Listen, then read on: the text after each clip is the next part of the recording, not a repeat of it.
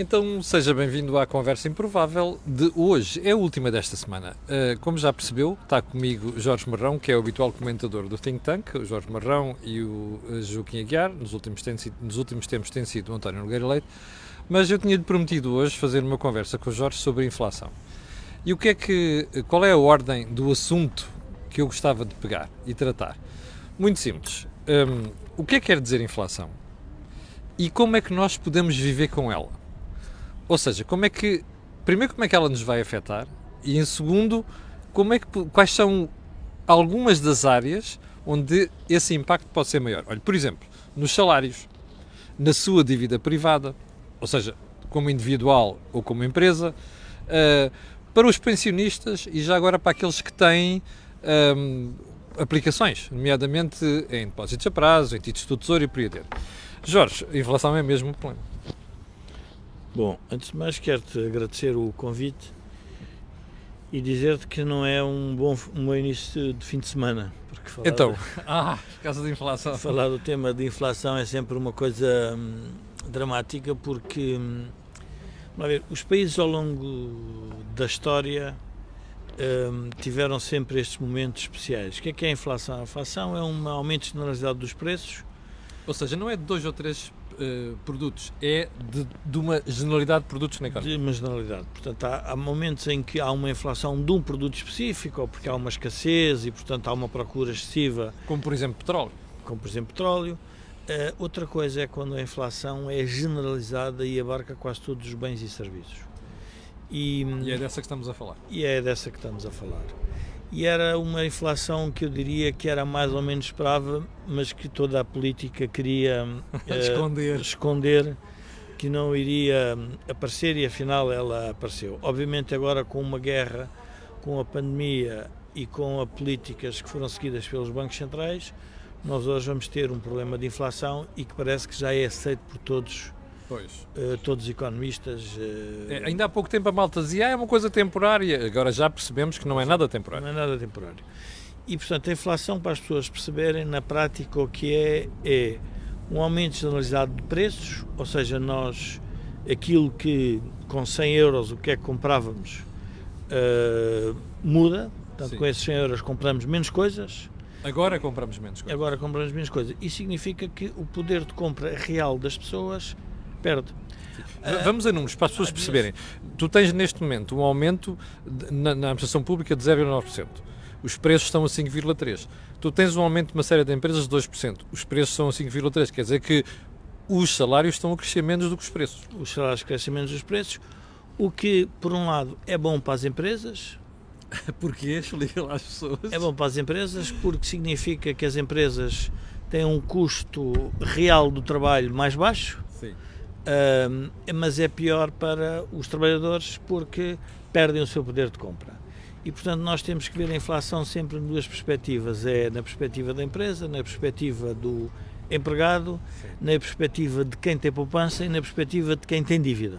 Pronto. São coisas agora, muito diferentes. Sim, e agora vamos à dívida primeiro. À dívida das famílias, à dívida das empresas e à dívida do Estado. Começa lá pelas famílias. Vamos começar pelas, uh, pelas famílias. Há tempos eu, eu, eu estava. Um, apareceu nas redes sociais que alguém a brincar dizia que uh, não havia problema com o preço da gasolina porque ele metia sempre 20 euros no depósito.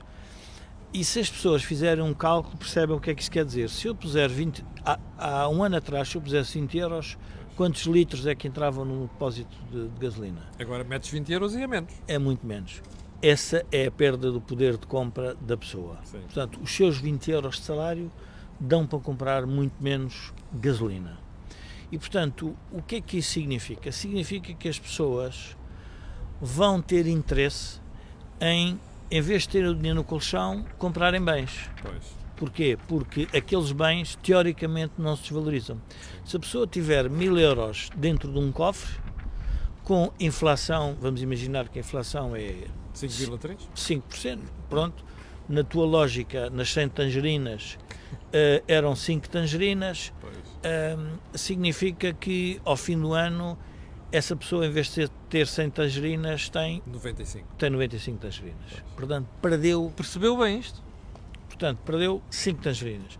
E, portanto, esse é o aspecto hum, mais relevante do ponto de vista da inflação, que é o poder de compra das famílias. Sim. E por isso, e não é por acaso, que todos os fenómenos que, que aparecem de inflação em todos os países levam que os governos querem controlar os preços. Pois. Querem, no fundo, dizer. De forma administrativa, dizer isto não pode subir para além daquele valor. Pronto. E a pergunta é: mas isso é sustentável durante quanto tempo? Pois. Não é sustentável durante muito tempo. Porquê? Porque significa que as pessoas. Vamos lá ver. Se os salários não forem rígidos, as pessoas, quando forem negociar o seu salário, agora é importante dizer às pessoas o seguinte: quando forem negociar o salário deste ano, Sim. têm que sempre perguntar ao empregador qual é que é a inflação que o senhor prevê. E se ele disser 5, a pessoa tem que pedir 6 ou 7 ou 8, que é para não perder poder de compra. É a única forma. E, portanto, tem que perceber exatamente qual é a expectativa que ele tem de inflação. Oh, Jorge, mas isso depois não vai provocar uma, provocar uma espiral inflacionista que é assim: os preços sobem 5, nós pedimos aumentos salariais de 5, os preços continuam a subir, depois pedimos aumentos salariais iguais. Isto vai sempre a crescer. Vai sempre a crescer. E quando é que isso para? Isso para no exato momento em que a economia começa a entrar numa uh, recessão, ou seja, Sim.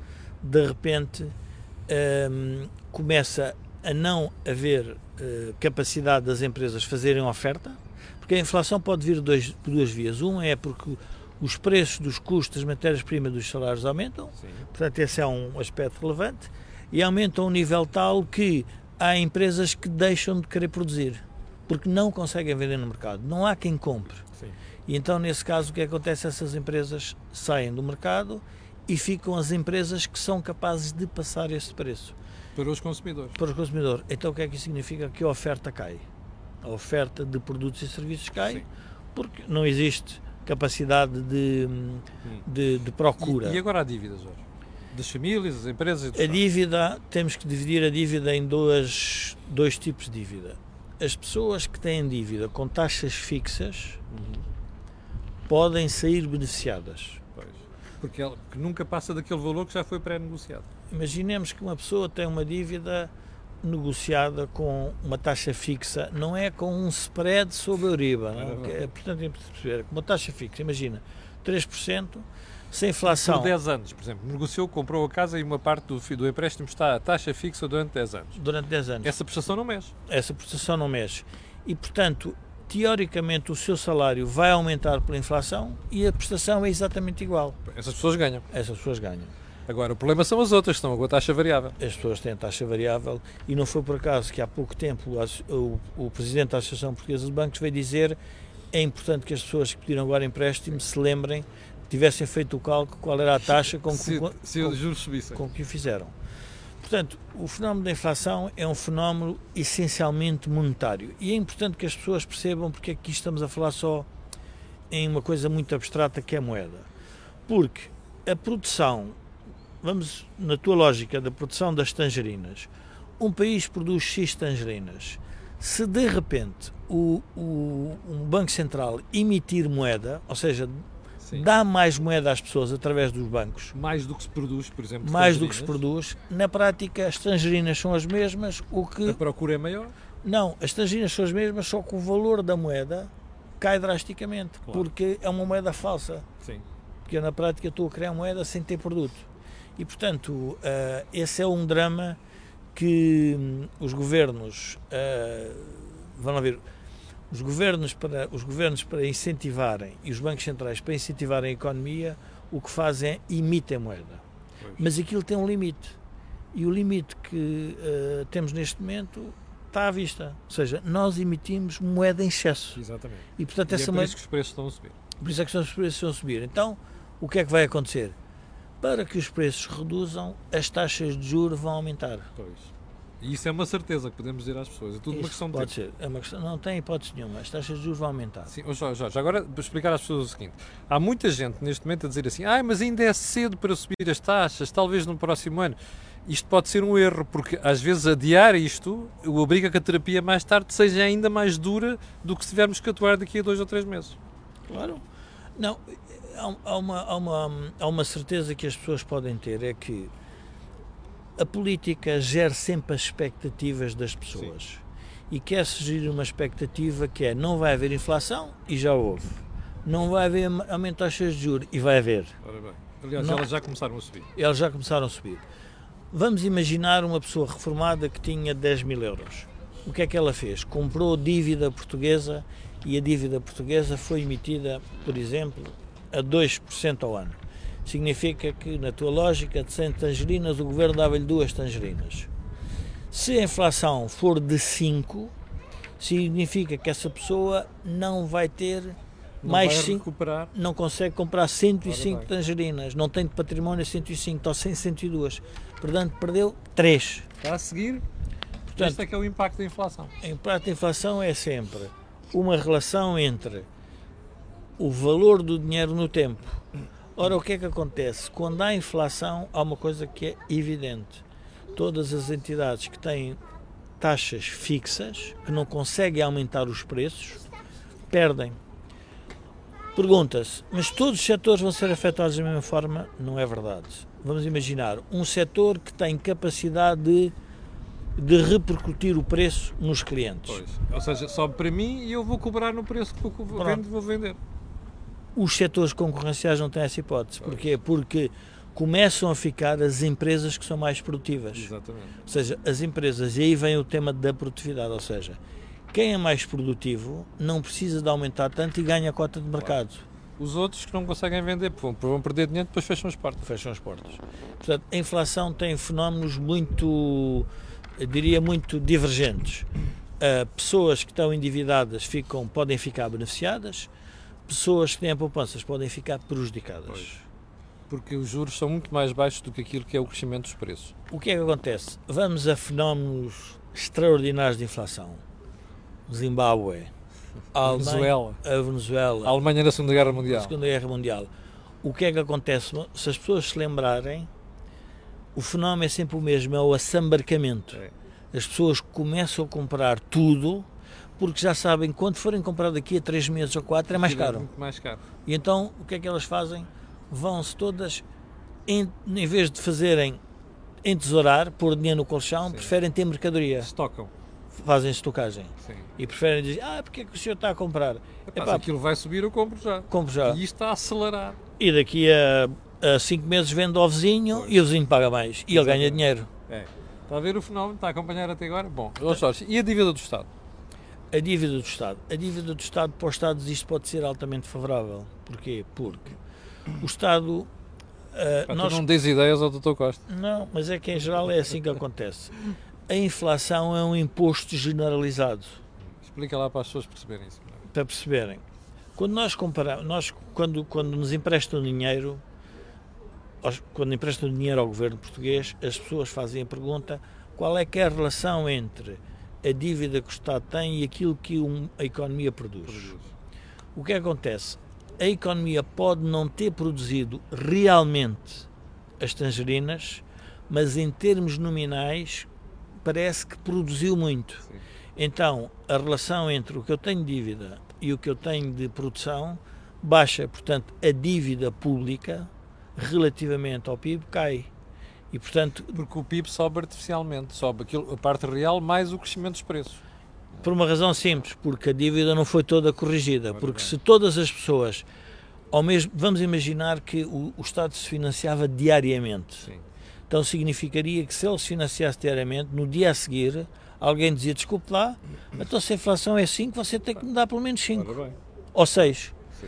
Mas como o Estado já pediu há dois anos atrás e só deu um, as pessoas que emprestaram um tramam-se. Ou seja, se E o forem Estado sai beneficiado. e o Estado, o Estado aí sai beneficiado. Portanto, a inflação tem esse aspecto eh, positivo para os Estados, porque o rácio entre a dívida pública e o PIB nominal, portanto, Sim. que é eh, Que é o crescimento do PIB mais o crescimento dos preços. dos preços, é favorável. Portanto, essa é uma, uma, uma Bom, vantagem. então estás a dizer que o Governo vai ter a vida facilitada este ano. Só que está aqui um pequeno pormenor. Não é o caso do. Nós estamos numa zona monetária, eu não quero complicar muito o exercício, mas as pessoas têm que perceber que um país que tem altas inflações, por exemplo, se a zona euro inflacionar muito, significa que a nossa moeda, relativamente ao dólar, Ora bem. vai desvalorizar. Sim. Então isso o que é que significa? Significa que se nós comprarmos carros americanos, os carros americanos vão ser muito mais caros. Mas se quisermos exportar... Porque é preciso mais euros para comprar um dólar. É, mas se exportarmos, ganhamos imenso. Sim. Porquê? Porque a nossa exportação torna-se muito mais barata. De repente, os países começam, os países que compram produtos nacionais em euro, Sim. têm mais interesse em comprar. Porquê? Porque a nossa moeda desvalorizou comparativamente à deles. E, portanto, há aqui um, um, um aspecto positivo, se quisermos, da inflação. É, havendo uma desvalorização na moeda para os setores exportadores e se estiverem a exportar para uma moeda como o dólar, Sim. ou, por exemplo, para uma moeda japonesa, uh, significa que vão melhorar. Vamos imaginar que o que acontece em relação, por exemplo, às importações da China. Se o euro desvalorizar em relação à moeda chinesa, significa que a loja dos chineses vai nos ser mais cara. dos chineses... O compramos da loja dos chineses que é mais caro. O que é que pode acontecer? Podem os chineses desaparecer.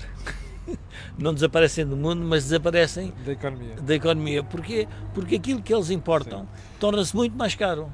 Mas é muito importante também que as pessoas percebam que a estabilidade monetária é uma coisa muito importante. Estabilidade monetária quer dizer crescimento dos preços entre os 0 e os 2%, que é aquilo que os bancos centrais normalmente têm como mandato, como norma.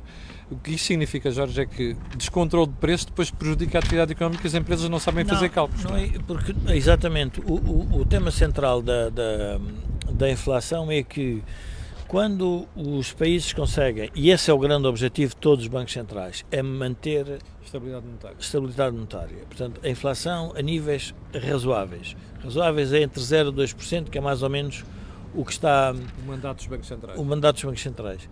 Se porventura isso dispara, complica a gestão toda das pessoas, das famílias, das empresas e do Estado. E, portanto, não é só complica, começa a misturar-se duas coisas. Começa-se a misturar a produtividade real com a produtividade nominal, pois. que não tem nada a ver.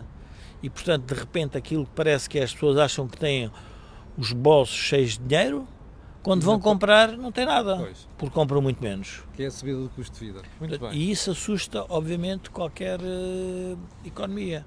Portanto, um, a, grande, a grande lição que, que a história nos deu sobre a inflação é, é muito significativa, que é, em geral, tem implicações sociais muito fortes.